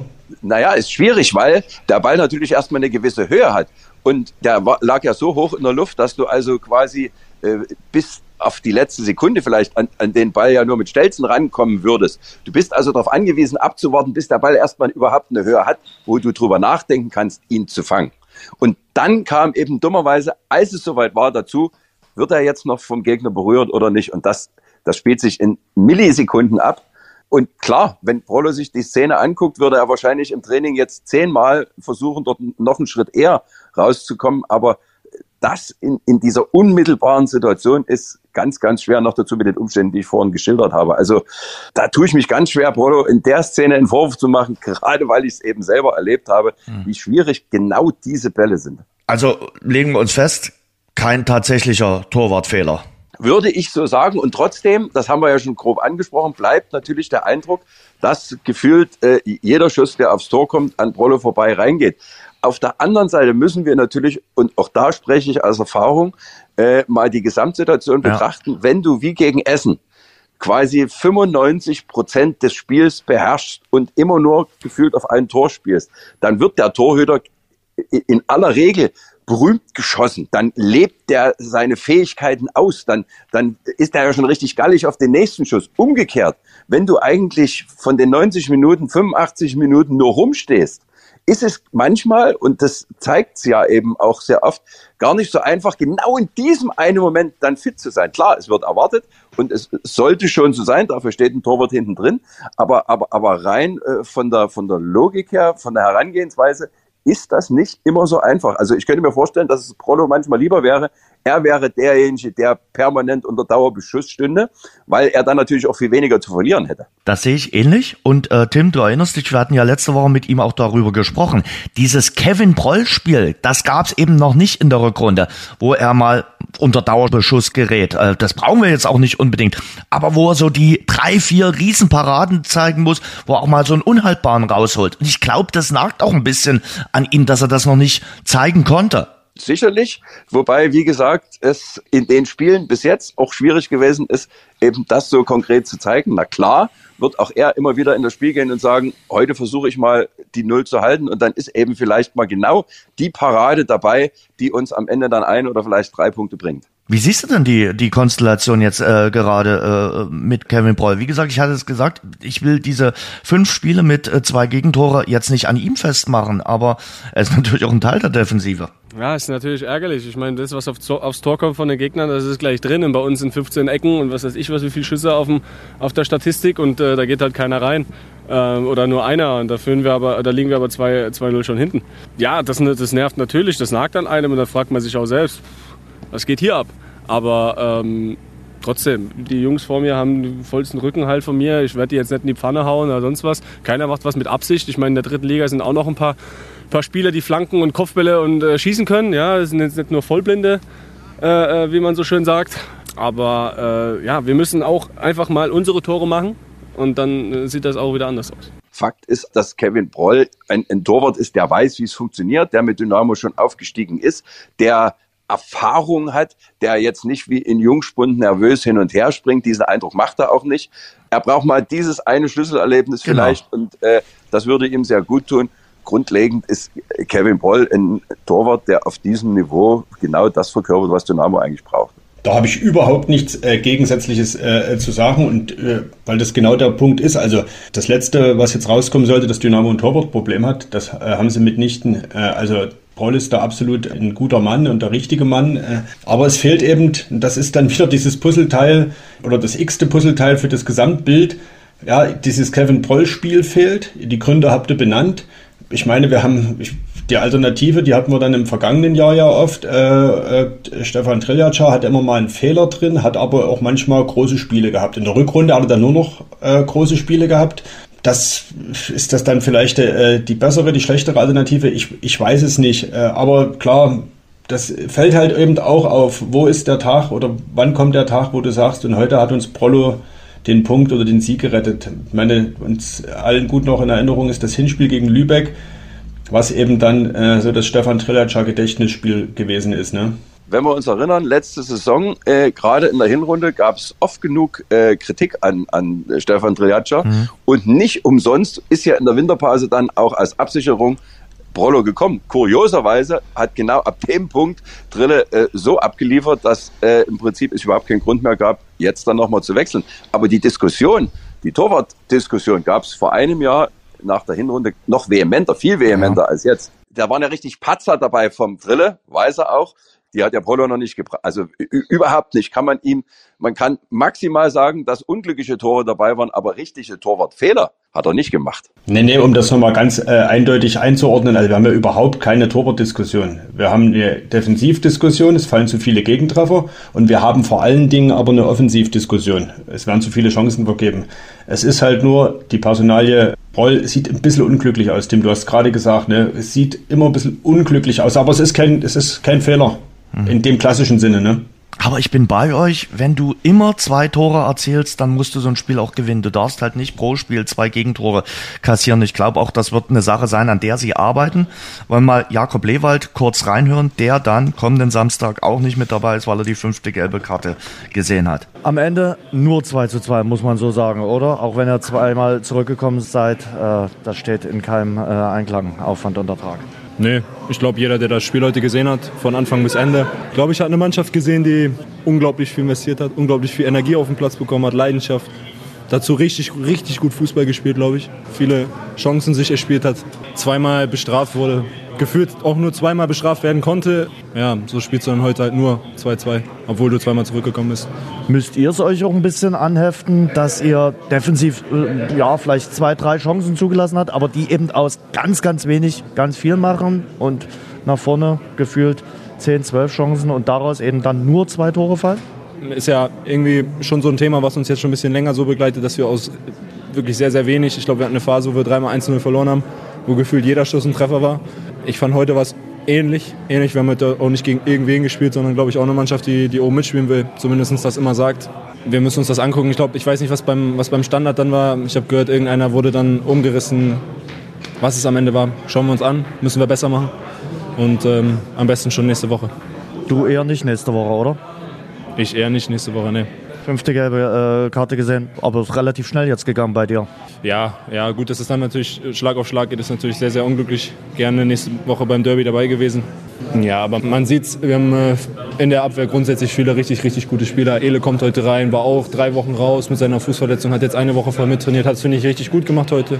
Lazzo, Kraule, Kraule natürlich unglücklich jetzt wieder mit ein paar muskuläre Probleme gehabt. Aber äh, du siehst, egal wer irgendwie, wer irgendwie auf den Platz kommt, der bringt, der bringt seine Leistung und so wird es auch nächste Woche sein. Ja, Tim hat's gesagt vorhin schon, äh, jetzt muss man die Innenverteidigung wieder umstellen. Jetzt werden es wahrscheinlich Bünding und Ehlers werden, oder? Genau, so, da, die Alternativen sind ja nicht so groß, also davon kann man ausgehen, dass die beiden das machen werden. Und ich bin eigentlich auch guter Dinge, dass sich die komplette Mannschaft bewusst ist, dass man genau daran schrauben muss und dass es gerade am Samstag in Halle darauf ankommen wird, erstmal hinten das eigene Tor zu sichern. Ich habe mir die Hallenser angeguckt gegen Lübeck. Lübeck ist jetzt sicherlich nicht die Mannschaft schlechthin oder das Maß aller Dinge. Aber Fakt ist, dass die Hallenser definitive Offensivqualitäten haben. Das ist keine Mannschaft, die da nur mit Rumpelfußball daherkommt. Die wissen, wie das funktioniert. Und da muss die äh, Dresdner Defensive höllisch auf der Hut sein. Und wir haben ja mit Halle einen Gegner, ich erinnere mich an die Hinrunde, äh, wo danach so ein bisschen der Tenor war, dass das die Mannschaft ist, die äh, das Markus Anfang Spielsystem ein Stück weit dechiffriert hat und eben auch weiß, wie man dagegen spielt. Begründung war damals, sie hätten schon in der Vorbereitung gegeneinander gespielt und da hätte man sich das ein oder andere äh, angucken und abgucken und äh, ja, merken können. Ich bin da gespannt, äh, gerade Tim, wenn du deine Eindrücke vom vergangenen Wochenende jetzt noch schilderst, was das am Samstag wird. Ja. Wobei man fairerweise sagen muss, jetzt in dieser Phase der Saison gibt es nicht mehr viele Mannschaften, die das Dynamo-System noch nicht dechiffriert hätten. Deswegen haben wir ja die ganzen Probleme und äh, stellen fest, dass es einfach spielerisch nicht immer nur zu klären ist, weil natürlich jeder Trainer genau sagt, das und das und das sind die Situationen, bei denen Dynamo verletzbar ist. Und da musst du weniger leicht ausrechenbar sein. Und das ist in allererster Linie eben über die Zweikampfführung und die Zweikampfhärte ähm, zu realisieren. Dass der Gegner überhaupt nicht erst in diese Situation kommt, Chancen zu kreieren und Dynamo vielleicht weh zu tun. Hm. Sind ja ein paar Ex-Dynamos auch beim äh, Gegner dabei. Zum Beispiel ganz vorne der Sportskamerad Baumann, der auch im Hinspiel getroffen hat. Wobei er jetzt ein bisschen äh, gerade eine Ladehemmung hat. Gegen äh, Lübeck hat er sogar einen Elfmeter kläglich verschossen. Gegen also Schacht hat er aber noch getroffen gehabt. Ja, ich hoffe jetzt nicht, dass er gerade gegen Dynamo nur wieder äh, quasi komplett sein Tore-Repertoire abrufen kann. Kann er gerne dann äh, in den Spielen danach machen. Der Markus Anfang würde jetzt sagen, no, jetzt habt ihr es wieder beschrien, darüber wollen wir jetzt gar nicht weiterreden, sonst kommt das noch so. Gut, das wollen wir natürlich nicht. Also lassen wir mal den Dominik Baumann äh, ja. weiter seine Ladehemmung haben. Und ne? hoffen da auf, jetzt nicht drüber. Hoffen auf Tom Zimmerschied. Der hat gegen äh, Essen jetzt auch erst seine Saisontore 3 und 4 gemacht. Also da ist sicherlich auch noch ein bisschen Luft nach oben. Also kann schon noch ein bisschen nachlegen, oder? Im Hinspiel hat er ja sein erstes Tor für Dynamo erzielt. Vielleicht ja ein gutes Um äh, für den Samstag. Als ich mir die Statistik angeguckt habe, war ich selber überrascht, dass der erst bei vier, vier Toren steht, weil für mich war er über weite Strecken äh, der auffälligste Mann äh, bei Dynamo in einer ohnehin starken Mannschaft äh, gegen Essen. Aber der hat ja nicht nur kämpferisch überzeugt, der hat ja also vor, vor Spiel nur so gesprüht, teilweise den Gegenspielern Knoten in die Beine gespielt. Das war wirklich eindrucksvoll und wir haben es heute auch so geschrieben, wenn man das quasi bewerten möchte als jetzt hat er sich eingeschossen auf Halle, dann kann man sich für den Samstag einiges versprechen. Auch darüber, Tim, wollen wir nicht reden, mit eingeschossen. Natürlich nicht. Weil der Satz ist gefallen äh, vorm Derby und ja, hm, wir haben uns eingeschossen und so. Okay, Jens, bitte streichen den letzten Satz von mir.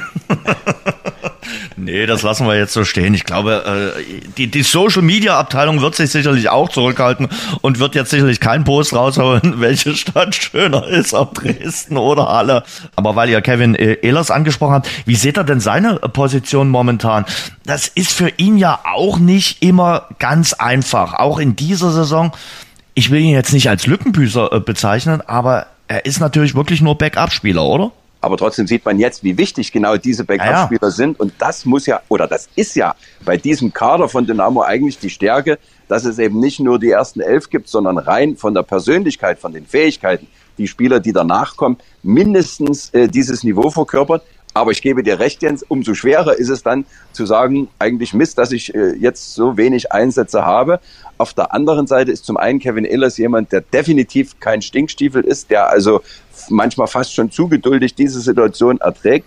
Und, und das ist fast noch das Wichtigste, jeder, aber wirklich jeder in der Mannschaft betont, es geht nur gemeinsam. Wir mhm. alle haben ein großes Ziel.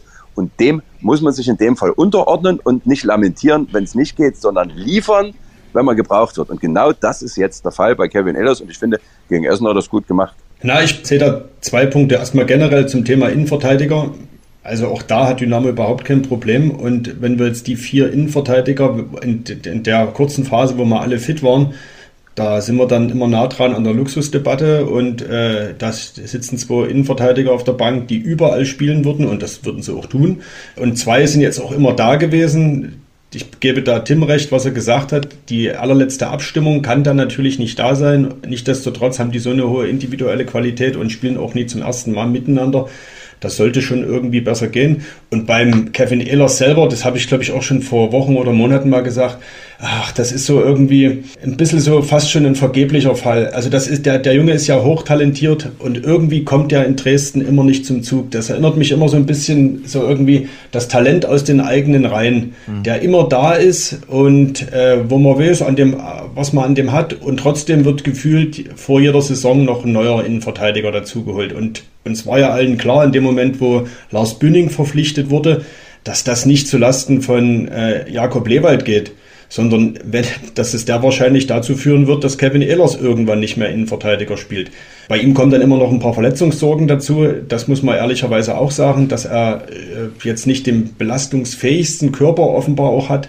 Aber irgendwie ist das ein bisschen auch so ein vergeblicher Fall, wo man so wartet, Mensch, wann kommt der große Durchbruch? Und wir hatten das schon mal hier im Podcast diskutiert. Äh, seine ersten Spiele damals noch unter Christian Fjell in der zweiten Liga, und das war ja ein kometenhafter Aufstieg. Und vielleicht misst man ihm auch daran, ich meine, der ist ja immer noch sehr, sehr jung, aber nun will ich ihm den Vereinswechsel nicht nahelegen, aber manchmal brauchst du vielleicht auch irgendwie mal ein neues Umfeld. Oder du setzt dich einfach mal durch und bleibst mal verletzungsfrei. Also, äh, weil du Lars Bünding angesprochen hast, der Lars hat ja auch nicht sofort gespielt. Der saß ja auch am Anfang erstmal ziemlich viel auf der Bank, ist dann die letzten fünf Minuten gekommen. Also ich denke schon, dass das Leistungsprinzip gilt und dass sich am Ende der durchsetzt, der dort die, den konstantesten und verletzungsfreisten Eindruck äh, hinterlässt. Und da sehe ich Kevin Ehlers also von den Grundvoraussetzungen überhaupt nicht hinten dran die Karten werden eigentlich immer wieder neu gemischt. Unabhängig davon, dass man wie jetzt sieht, du brauchst eben, ich will da nicht mal von Backups sprechen, aber du brauchst für so eine Position der Innenverteidiger, wenn du zwei hast, mindestens vier um dann Eventualitäten abzudecken. Das ist übrigens ein Thema, was auch schon gerne diskutiert wird. Da sage ich mir, macht mal lieber erstmal einen Schritt nach dem anderen, wobei sicherlich im Hintergrund auch Planungen laufen würde die Qualität aktuell für die zweite Liga ausreichen? Und da sind viele Fans mittlerweile skeptisch und sagen, das reicht eben nicht aus, gerade wenn man sich auch die Spiele in der zweiten Liga äh, anschaut. Äh, oder ist das jetzt noch zu früh zu sagen, weil, wie gesagt, wir stecken noch mitten drin im Aufstiegskampf und wir wissen noch gar nicht, ob wir im Sommer tatsächlich in der zweiten Liga spielen? Naja, das ist der klassische Fall von, du verteilst das Fell, bevor der Bär erlegt ist. Ich denke mal, die, jetzt ist klar, was die Hausaufgaben sind und wir wissen doch alle, wenn eine Mannschaft aufsteigt, gibt es doch immer personelle Veränderungen. Da wird man punktuell immer irgendwo aufrüsten und äh, das Personal austauschen, möglicherweise vielleicht noch aller Voraussicht nach bessere Spieler verpflichten. Also das ist jetzt für mich überhaupt kein Problem. Die Sommerpause ist lang genug und es gibt mit Sicherheit jetzt schon den einen oder anderen Spieler, äh, der da in der Schublade schlummert, äh, der da in Frage kommt, wenn man denn den Aufstieg schafft. Ich würde ganz gerne noch, um jetzt nicht nur die Diskussion auf die Innenverteidiger zu lenken, die, die Außenverteidiger mal ins Spiel bringen, weil wenn wir uns die letzten Spiele angucken, da war nach der Winterpause die linke Seite die problematische, als mhm. nämlich der Sportskamerad Meier gepatzt hat und als dann das dem allen Anschein nach mit äh, Park ein bisschen besser aussah, was passiert in Aue, der Riesenfehler über die rechte Seite. Also die, die Tore, über die wir reden, oder viele dieser Tore sind nicht zwingend Fehler der Innenverteidigung gewesen, sondern die kommen meistens über Außen zustande. Und das, das darf man nicht vergessen. Da wird es sicherlich für die neue Saison unter anderem die Überlegung geben, da noch ein bisschen personell zumindest sich breiter aufzustellen, weil gerade rechts, da ist Claudio Kammerknecht, der eine absolut souveräne Saison spielt, mhm. aber danach kommt nicht viel. Der auch gegen Essen gutes Spiel gemacht hat, äh, nicht ohne Grund äh, zur Kicker 11 des Tages äh, gewählt wurde. Das ist äh, Tatsache Dynamo wahrscheinlich auch ein Außenverteidiger-Thema. Auch das zieht sich ja, wenn man bei, bei genauer Betrachtung äh, schon ein bisschen länger hin. Ist jetzt kein vordergründiges Thema, aber klar, äh, mit Alternativen passt es da doch auch nicht so, vor allen Dingen auf der linken Außenverteidigerseite. Wobei das natürlich auch wieder eine Diskussion des gesamten deutschen Fußballs ist. Ne? Da, wenn wir dann mal ganz oben in der Nationalmannschaft anfangen und dann kommen wir dann irgendwann mal ganz äh, weiter runter, auch bis zu Dynamo, mit Außenverteidigern ist dieses Land irgendwie nicht gerade gesegnet. Ne? Ja, aber Joshua Kimmich ist jetzt kein schlechter Außenverteidiger. Er will zwar nicht spielen, aber auf der Position, das ist, glaube ich, seine Position, die er am besten kann. Aber das ist ein anderes Thema. Das ist jetzt nicht das Thema für einen Dynamo-Podcast. So. Das, das stimmt, ja. Unser Thema sollte auf jeden Fall nochmal die Schlussphase vom Essen-Spiel sein. Äh, Felix Götze hat sich ja bei Instagram Luft verschafft, hat da geschrieben, er sei beleidigt und bespuckt worden in der Aktion nach dem Willkopfball. Er lag blutend am Boden und äh, hat dann auch geschrieben, dass Grenzen überschritten wurden. Und in einem Trikot steckt immer noch ein Mensch. Dynamo hat sich für das Ganze entschuldigt. Das heißt in der Mitteilung, die aufgetretenen Reaktionen entsprechen nicht der Haltung, für die wir als Sportgemeinschaft stehen wollen. Also man muss sicherlich nicht den Friedensnobelpreis gewinnen in einem Heimspiel. Aber Fair Play geht doch immer vor. Und wenn einer blutend am Platz liegt, äh, dann spielt er definitiv nicht auf Zeit. Und dann wünsche ich dem gute Besserung und äh, hoffe, dass er sich nicht schwerer verletzt hat. Und das haben auch einige gemacht, aber einige haben auch definitiv am Samstag die gute Kinderstube wieder am Eingang des Stadions abgegeben und das einfach mal vergessen. Da fällt es mir echt schwer, was da in manchen Köpfen vorgeht. Wenn der da bluten vom Platz getragen wird, und dann bepöble ich den noch oder bewerf ihn. Was mich an der Diskussion stört, ist, dass es jetzt schon wieder ein paar aus Dresdner, äh, aus dem Dresdner Umfeld gibt, die sagen, so weit kann man ja überhaupt nicht spucken und da ist ein Netz, da, der kann doch nicht beworfen worden sein. Alles möglicherweise richtig, aber am Thema vorbei. Selbst wenn ich einen Spieler, der auf der Trage vom Platz getragen wird, höhnisch hinterherrufe, auf Wiedersehen, habe ich den Sinn des Sports nicht kapiert. Und dann ist es für mich auch nicht mehr diskussionswürdig, ob das verständlich war, weil ein Haufen Essener sich am Boden gewälzt haben, sondern dann gebietet es einfach der Fairplay und der Respekt, diesem Spieler alles Gute zu wünschen und das macht man meistens über aufmunternden Applaus. Genau. Nur will ich um Gottes Willen das nicht nur auf Dynamo schieben. Das gibt's wahrscheinlich deutschlandweit in 20, 30 Fällen, dass sowas passiert. Das ist eine Unart, wo sich jeder mal überdenken sollte. Gleichwohl muss ich sagen, und das ist richtig, es kam nicht von allen. Es war laut, hörbar, auch aus dem K-Block. Mhm. Applaus zu vernehmen. Und ich denke mal, da ist es auch so eine Frage der Selbsterziehung, dass du dann ganz schnell mal deinem Nachbar doch mal äh, quasi in die, in die Seite boxen kannst und sagen, ey, lass doch jetzt mal den Quatsch. Der, der, der arme Götze, kann man über den denken, was man will. Von dem weiß keiner, wie schwer der jetzt verletzt ist. Der muss in die Klinik. Aber was der jetzt bestimmt nicht braucht, ist, dass er irgendwie mit Häme überzogen wird. Das, das ist eine Unart generell, äh, die, die ich einfach als jemand, der das selbst mal erlebt hat, der selbst mal aktiv war, einfach nur furchtbar finde.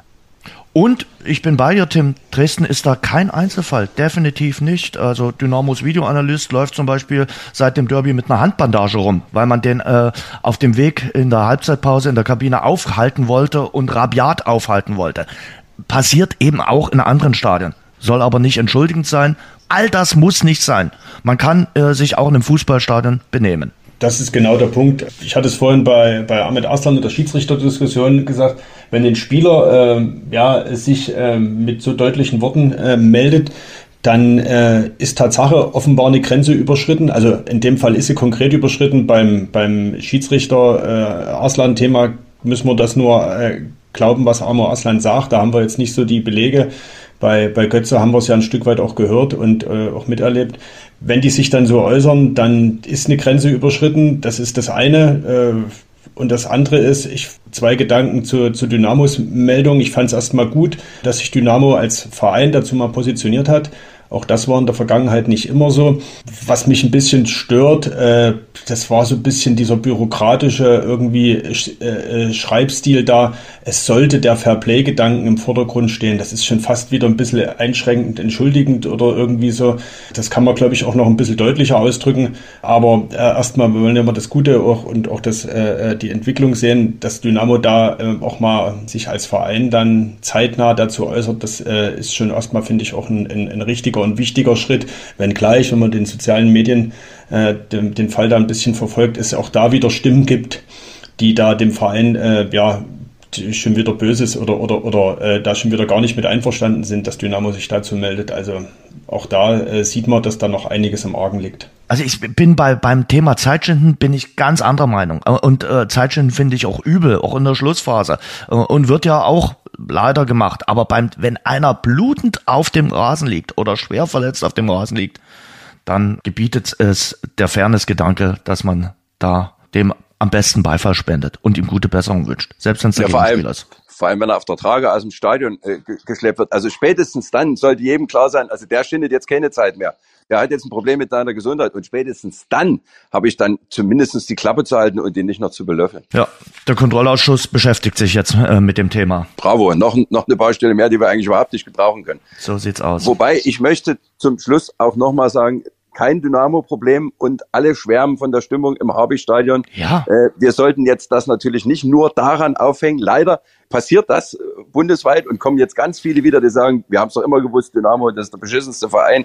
Es ist Quatsch und es ist eigentlich schade, dass, dass durch so eine Sache eigentlich das, das Gros, nämlich diese Wucht, die, die, die dieses Stadion immer äh, mit sich bringt und die die Fans dort also unfassbar auch äh, äh, auf, auf, den, auf die Ränge bringen, dass das so ein bisschen jetzt wieder für ein paar Tage ins Hintertreffen gelangt durch so undurchdachte, blöde Aktionen. Das ist eigentlich schade. Da bin ich bei dir. Also das, was ich gemeint habe, der Gegner soll hier keinen Spaß haben und soll hier auch nicht äh, Vergnügungssteuer äh, einsammeln, sondern äh, das soll schon ordentlich zur Sache gehen und äh, das soll wirklich auch äh, Heimvorteil, gelebter Heimvorteil für Dynamo sein. Das äh, steht außer Frage. Aber in der Aktion fand ich's wirklich auch too much.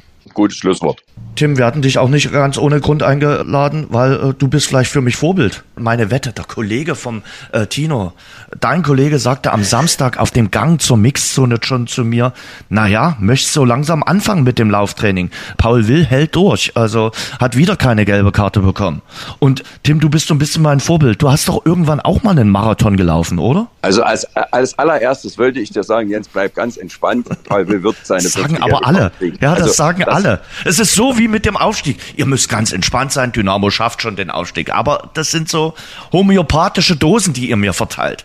Möglicherweise äh, nimmt sich das Paul Will ja wirklich zu Herzen und zieht das eine oder andere Mal zurück, was ich Ja. aber eigentlich komplett ausschließen kann. Also wenn es tatsächlich dann auf der Zielgerade ums Eingemachte geht, wollen wir doch mal sehen. Aber was ich dir sagen kann, in der Tat, es äh, funktioniert und da war ich der ganz gute Beweis, ich weiß gar nicht mehr, vor fünf oder sechs Jahren. Im Trainingslager hast du auf einmal angefangen, Laufen zu trainieren. Du bist sonst nie gelaufen.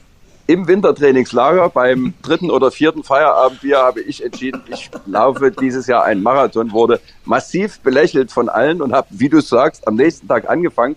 Und ich habe, und das davon raten die Experten ja fast sogar ab, innerhalb von einem nicht mal halben Jahr, es war ein reichliches Vierteljahr, ich glaube vier Monate, äh, die Vorbereitung nach einem konkreten Plan durchgeprügelt, habe dort tatsächlich das Glück gehabt, dass alles zusammenkam, keine Verletzung. Äh, ich konnte mir die Zeit nehmen, bin dort, glaube ich, äh, der Tino kennt sich da ja viel, viel besser aus, in den vier Monaten 600 Kilometer geschrubbt und habe es tatsächlich dann beim Oberelbe-Marathon durchgezogen. Aber auch da hatte ich Glück, dass ausnahmsweise, das ist in einem von zehn Jahren mal der Fall, dass der Rückenwind aus, aus Osten kam. Also ich wurde auch da sozusagen noch ein bisschen unterstützt. Und was ich sagen kann, es ist am Anfang eine Quälerei. Irgendwann fängt man an, es wie als Glückshormon zu empfinden. Und wenn man es dann geschafft hat, ist es ein Erlebnis. Auch da wird mir Tino recht geben. Das vergisst du nie wieder. Und da sind dann erstmal ganz, ganz schnell die ganzen Strapazen weg, weil dieses Glücksgefühl absolut überwiegt. Man muss über diesen Punkt hinwegkommen, wo man sagt, Laufen kotzt mich einfach nur an. Und das schaffst du nach zwei, drei Wochen. Und dann fängt es an, wirklich einfach Endorphine auszuschütten. Ich bin immer noch bei dem Punkt, äh, Laufen kotzt mich einfach nur an. Tim, genau an dem Punkt müssen wir jetzt mit dem Jens arbeiten. Aber Jens, da, wenn der Tim das in vier Monaten schafft, das wird für dich ein traumhaftes Jahr. Im, im, Mai, da, im, Im Mai der Aufstieg.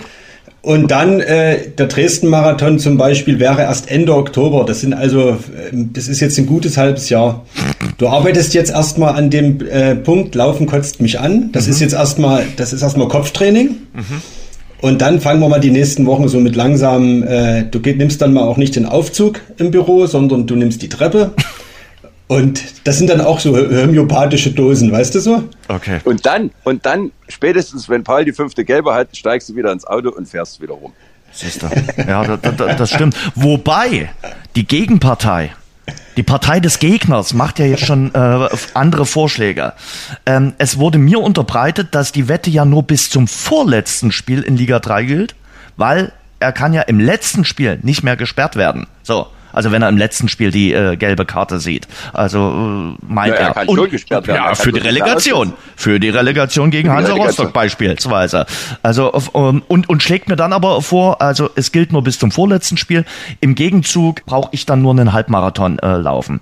Ich überlege noch mit meinen Anwälten ob ich darauf Ich wollte gerade sagen, sprecht ihr noch miteinander oder redet ihr schon äh, über Anwälte?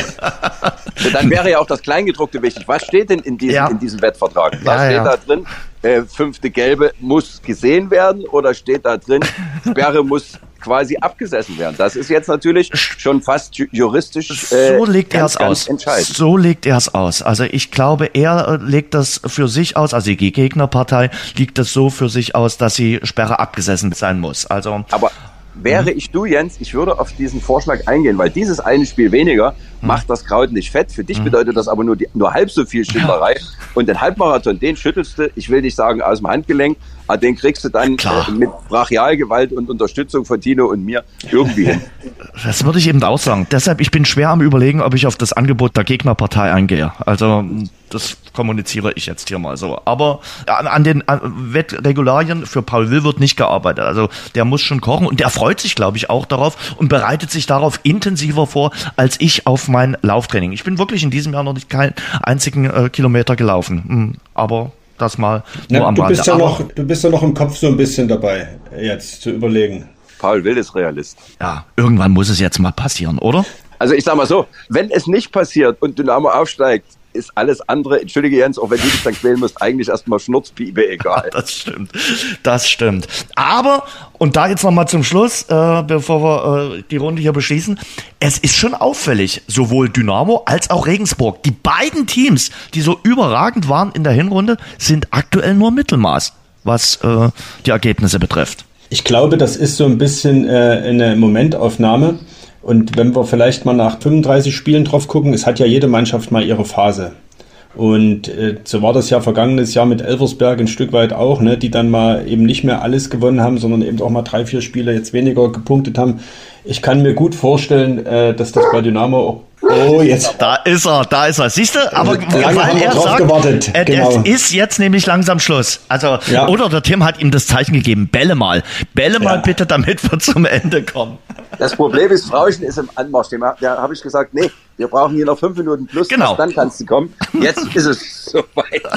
Ich habe nichts mehr zu Regensburg und Dynamo und Elversberg zu sagen. Wow. Aber vielleicht will Tim noch äh, die, die abschließenden Worte äh, bringen zu Dynamo und Regensburg.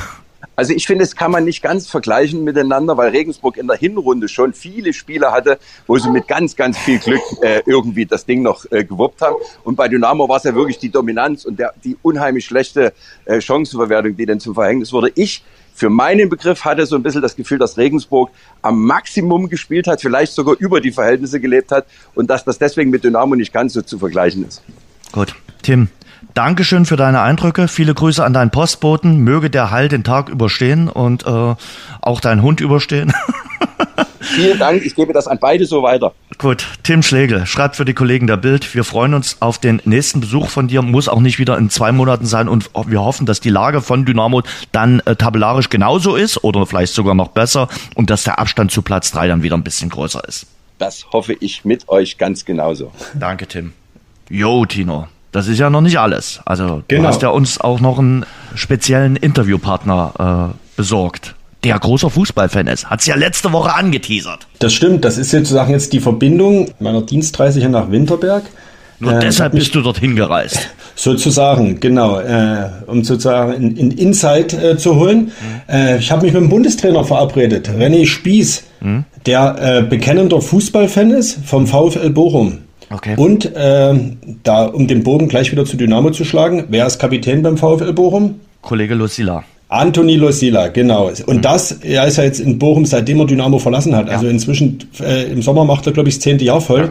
Also, das ist ja auch eine Leistung. Und Bochum in der Bundesliga, auch das ist eine Leistung. Und ja, mit dem äh, Renny Spieß werden wir natürlich mal ganz kurz das erste Bob-Wochenende Revue passieren lassen, aber auch über Fußball reden. Mich interessiert vor allen Dingen die Frage, ähm, im Fußball heißt es ja, elf Freunde müsst ihr sein. Muss man auch im Viererbob, heißt es da, vier Freunde müsst ihr sein. Mit Blick auf das Wochenende, weil das ist ja jetzt sozusagen die Königsdisziplin und da fällt am Sonntag die Entscheidung. Und was ist am besten in äh, Bochum beim Gastspiel? Hm? Die Currywurst. Richtig. Und die legendäre Currywurstmaschine im Presseraum. Genau, auch noch darüber haben wir natürlich gesprochen. Das Interview. Ja, und jetzt im Dynamo-Podcast haben wir den Bob-Bundestrainer Renny Spieß hier bei der Bob- und Skeleton-WM in Winterberg. Das erste Wochenende ist vorbei. Für die deutschen Bobfahrer gab es zweimal Gold, einmal Silber, zweimal Bronze. René, wie fällt dein Fazit aus? Ja, war natürlich ein super Auftakt für uns. Hier im ersten Wochenende bei den Herren im Zweier komplettes ähm, gelb-schwarzes äh, Podest. Gelb-schwarz ist die Farbe unserer Bobs, also schwarz-rot-goldenes Podest. Und bei den Frauen ähm, konnten wir mit Laura den WM-Titel gewinnen und Lisa Buckwitz ähm, vor auf Rang 3 und damit natürlich ein super Start für uns.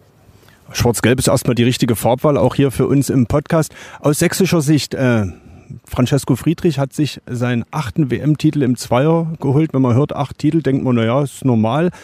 War das ein Stück weit vielleicht auch mit die große Überraschung an diesem Wochenende, dass er sich nach einer schlechten Saison oder nach einer Saison, die nicht so lief, so zurückgemeldet hat? Ja, das ist jetzt erstmal nicht unwahrscheinlich, dass Francesco Friedrich zum Höhepunkt dann, dann gewinnt. Das wissen wir aus den letzten Jahren. Aber das Jahr war natürlich besonders, ähm, zumal wenn man bedenkt, dass ähm, er kein einziges Rennen gewonnen hat. Das ist ja schon ein Wahnsinnsjahr. Das, in diesem Jahr hat das eigentlich äh, der Hansi Lochner äh, mit Adam Mamour unter sich ausgemacht und Franz gewinnt kein Rennen, fährt dann zur WM. Und dann kommt das, was immer gekommen ist in den letzten Jahren, dann ähm, ähm, haut er dort vier Läufe hin und, und zerstört die Konkurrenz ähm, wieder mal auch für uns sehr beeindruckend, was er gemacht hat. Du hast gesagt, es war ein sehr äh, schönes Wochenende für dich. Du warst, hast gesagt, du bist überglücklich über das sportliche Ergebnis im Bob. Äh, zeitgleich hat dein Lieblingsverein, der VfL Bochum, gespielt und hat in Gladbach eine ziemliche Klatsche kassiert. Bleibt da Zeit an so einem Wochenende auch für Fußball und die Bundesliga? Ja, wenn ich jetzt, wenn ich jetzt ganz ehrlich bin, dann ist die, geht die Leidenschaft so weit, dass ähm, ich dort in der Coachesbox stand, äh, die Läufe mir angeguckt habe und habe im Ohr das Live-Spiel gehabt ähm, aus Gladbach und habe noch kurz vorm Start dann gehört, dass, dass Bernardo das 1-0 für uns macht, was dann wieder zurückgenommen wurde. Dann habe ich mich natürlich erstmal wieder um, um Bob gekümmert, aber ähm, habe dann weiter Hörfunk gehört und habe dann natürlich erlebt, ähm, dass das Spiel nicht so gut war für uns. Aber man muss dazu sagen, äh, eine Woche zuvor hatte der VfL Bochum eine ganz große Stunde und ich habe gehört, dass du bei jenem 3 zu 2 Sieg äh, gegen die Bayern auch selbst im Stadion gewesen bist. Ja, ich wollte es eigentlich nicht und äh, normalerweise wäre ich beim Weltcup gewesen, aber ähm, ich habe mal so ein System etabliert, wo jeder Trainer eine Woche zu Hause bleiben darf. Wir haben dann einen Trainer, Matthias Höpfner, der das Ganze einteilt und ähm, der hat mir nochmal ganz dringend nahegelegt, nochmal einmal rauszugehen, um dann wieder frisch zu sein für das letzte Drittel der Saison. Und dann habe ich ja, lange mit mir gerungen, ob ich es mache, ähm, weil ich eigentlich davon ausgegangen bin, ich fahre dahin, dann verliert man 3, 4, 5, 1, wie immer eigentlich. Und ähm, dann bin ich wirklich hingefahren mit ganz wenig Erwartungen und dann habe ich natürlich für unserem VfL ein Jahrhundertspiel erlebt. Ich glaube, wir haben, wir haben dreimal in den letzten 30 Jahren gewonnen und ich war jetzt einmal dabei. Und das war natürlich äh, ein wahnsinniges Erlebnis, wahnsinnig. Wie wird man denn als äh, Winterberger Fan des VfL Bochum?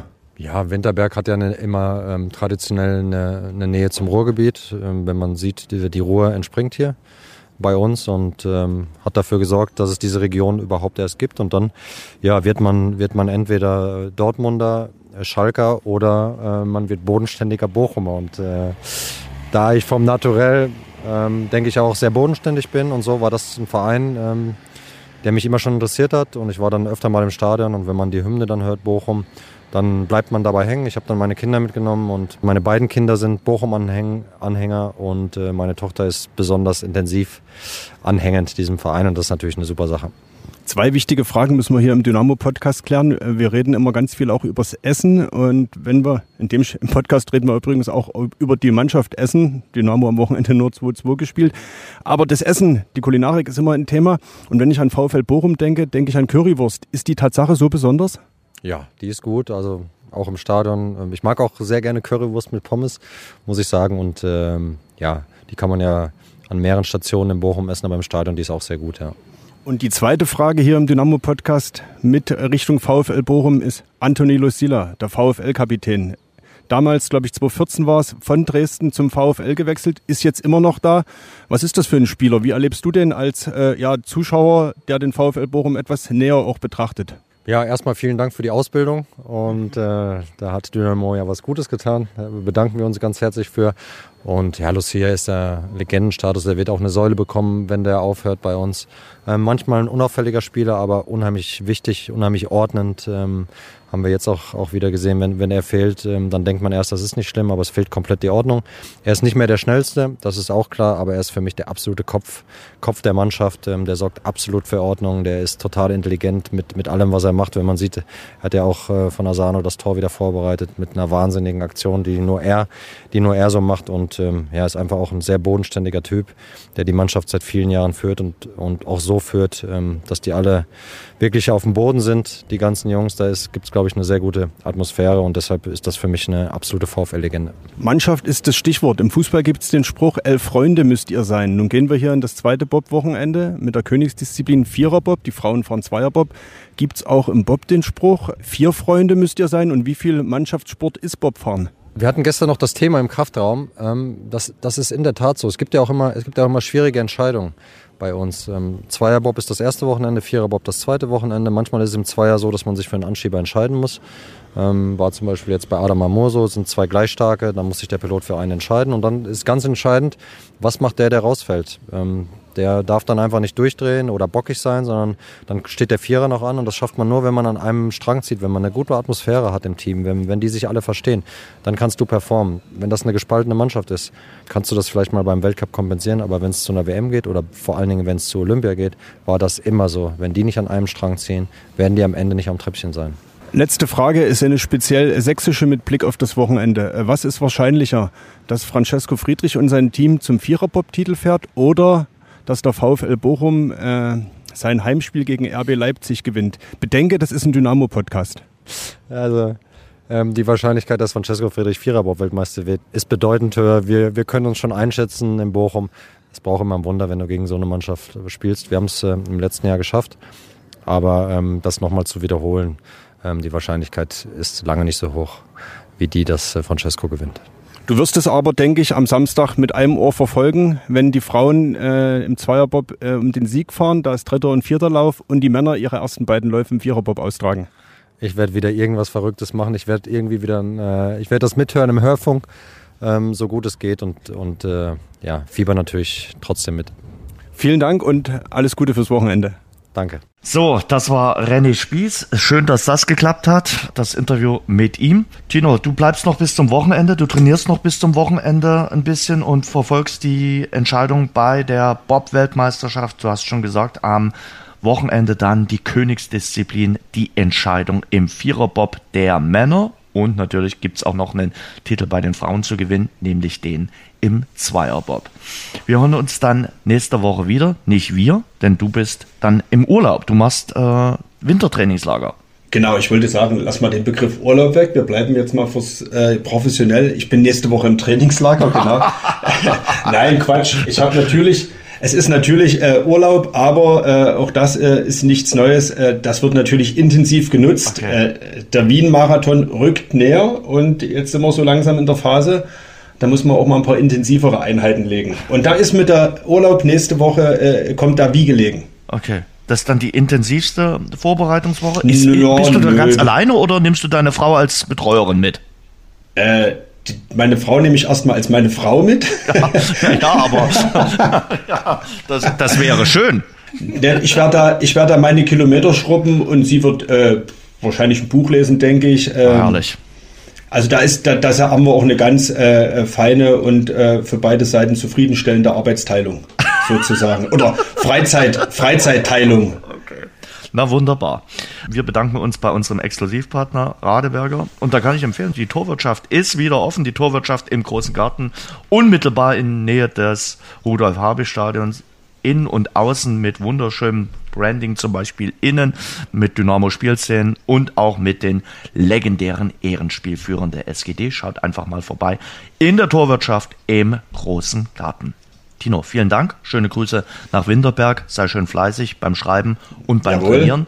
Und bis dann in zwei Wochen.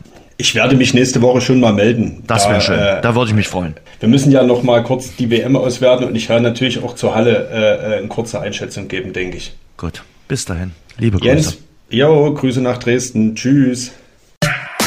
Schwarz-Gelb, der Dynamo-Podcast, ist eine Produktion von sächsische.de und Radio Dresden. Abonniert uns bei Spotify, Apple Podcasts und überall dort, wo es gute Podcasts gibt.